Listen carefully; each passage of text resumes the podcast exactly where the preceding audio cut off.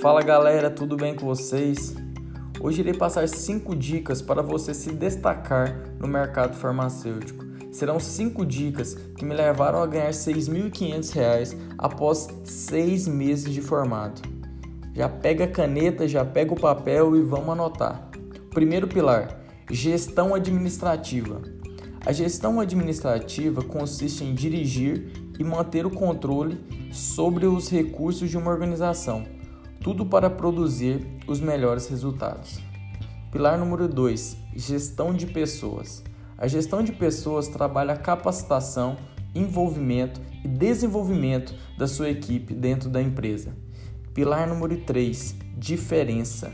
Não apenas seja diferente, faça diferente. Mostre soluções criativas e inovadoras e evite esperar pelas ordens do seu gestor. Quarto pilar: conhecimento regulatório. Para evitar que a sua empresa seja multada, sofra infrações, convém que o farmacêutico tenha um vasto conhecimento regulatório. Pilar número 5: atualização. Vivemos em um tempo em que as coisas ficam ultrapassadas rápido demais. Quando você entende que tem muito a aprender, independente da sua experiência, ganhará vantagem sobre aqueles que acreditam saber de tudo. Para as pessoas que não entenderam, escuta esse áudio de novo. Esse áudio é sensacional, esse áudio pode transformar a sua vida. Muito obrigado. Tenham um bom dia. Até mais.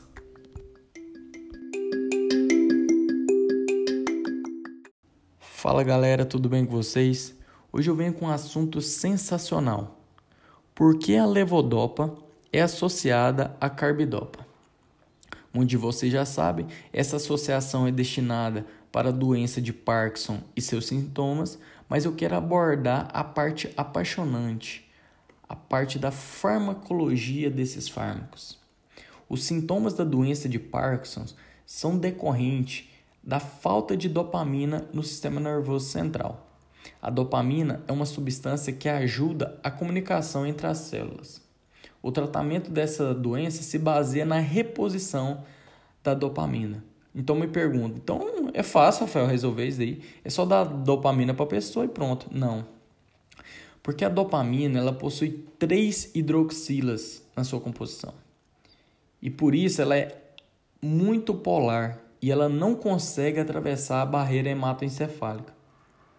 Para atravessar a barreira hematoencefálica é necessário que o fármaco seja lipossolúvel ou ter um transportador específico. Então, o que temos que fazer é o seguinte: em vez de dar a dopamina, damos a levodopa, que ele é um precursor da dopamina e não tem atividade. Após a ação da enzima dopa descarboxilase, ela perde um grupo uma, forma, uma carboxila e deixa de ser um aminoácido e passa a se transformar em dopamina, que é a droga ativa. Daí então chega no sistema nervoso central. Só que agora temos um pequeno probleminha. Temos dopamina no sistema nervoso central e no sistema nervoso periférico. E acaba que aumenta também no sistema nervoso simpático. E aí, Rafael, qual que é o problema tá ter dopamina no sistema nervoso simpático? O que acontece é o seguinte: quando se tem dopamina no sistema nervoso simpático, aumenta a pressão arterial e a vasodilatação. A pessoa já tem Parkinson, não vai querer que ela aumente a pressão dela. Então, o que, que nós temos que fazer? Agora vem a ação da queridinha carbidopa. Ela bloqueia a enzima dopa descarboxilase. Aí então aumenta a porção de dopamina no sistema nervoso central e diminui a porção de dopamina no sistema nervoso periférico e diminui os efeitos colaterais. Tem como não apaixonar por uma coisa dessa? Ave Maria, eu acho lindo. A farmacologia é a matéria. Aproveita para compartilhar com seu colega, com o nosso colega farmacêutico e fique ligado que eu vou aparecer mais vezes por aqui. Para quem não segue, nosso Instagram é farmacêuticorespondeof. Até mais.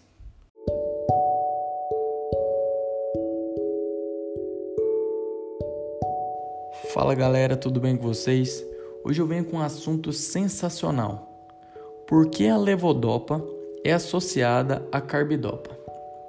Onde você já sabe, essa associação é destinada para a doença de Parkinson e seus sintomas, mas eu quero abordar a parte apaixonante, a parte da farmacologia desses fármacos. Os sintomas da doença de Parkinson são decorrentes da falta de dopamina no sistema nervoso central. A dopamina é uma substância que ajuda a comunicação entre as células. O tratamento dessa doença se baseia na reposição da dopamina. Então me pergunto, então é fácil, Rafael, resolver isso aí? É só dar dopamina para a pessoa e pronto? Não. Porque a dopamina ela possui três hidroxilas na sua composição. E por isso ela é muito polar e ela não consegue atravessar a barreira hematoencefálica. Para atravessar a barreira hematoencefálica é necessário que o fármaco seja lipossolúvel ou ter um transportador específico. Então, o que temos que fazer é o seguinte: em vez de dar a dopamina, damos a levodopa, que ele é um precursor da dopamina e não tem atividade. Após a ação da enzima dopa descarboxilase, ela perde um grupo, uma, uma carboxila, e deixa de ser um aminoácido e passa a se transformar em dopamina, que é a droga ativa. Daí então, chega no sistema nervoso central. Só que agora temos um pequeno probleminha. Temos dopamina no sistema nervoso central e no sistema nervoso periférico e acaba que aumenta também no sistema nervoso simpático. E aí, Rafael, qual que é o problema tá ter dopamina no sistema nervoso simpático? O que acontece é o seguinte: quando se tem dopamina no sistema nervoso simpático, aumenta a pressão arterial e a vasodilatação. A pessoa já tem Parkinson, não vai querer que ela aumente a pressão dela. Então, o que, que nós temos que fazer? Agora vem a ação da queridinha carbidopa ela bloqueia a enzima dopa descarboxilase, aí então aumenta a porção de dopamina no sistema nervoso central e diminui a porção de dopamina no sistema nervoso periférico e diminui os efeitos colaterais. Tem como não apaixonar por uma coisa dessa? Ave Maria, eu acho lindo. A farmacologia é a matéria. Aproveita para compartilhar com seu colega, com nosso colega farmacêutico e fique ligado que eu vou aparecer mais vezes por aqui. Para quem não segue, nosso Instagram é farmacêuticorespondeof. Até mais.